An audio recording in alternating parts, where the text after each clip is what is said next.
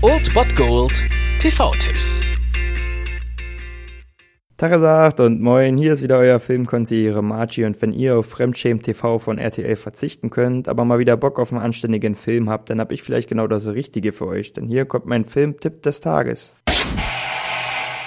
Star Wars Episode 5 Das Imperium schlägt zurück. Es ist eine dunkle Zeit für die Rebellion. Obwohl der Todesstern vernichtet worden ist, haben imperiale Streitkräfte die Rebellen aus ihrem Stützpunkt vertrieben und kreuz und quer durch die Galaxis verfolgt. Nachdem sie der gefürchteten imperialen Sternflotte entkommen ist, hat eine Gruppe Freiheitskämpfer unter der Führung von Luke Skywalker jedoch einen neuen geheimen Stützpunkt in der abgelegenen Eiswüste von Hut errichtet.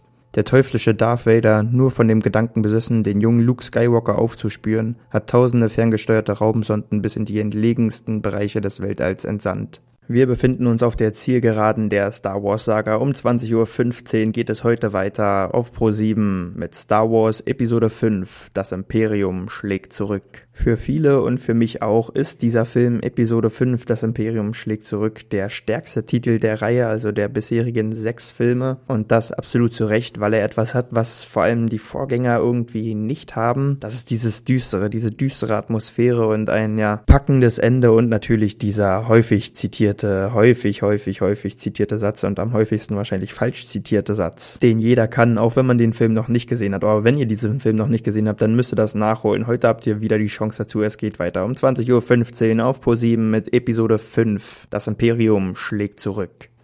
Er hat mir genug erzählt. Er hat mir gesagt, dass Sie ihn umgebracht haben. Nein. Ich bin dein Vater.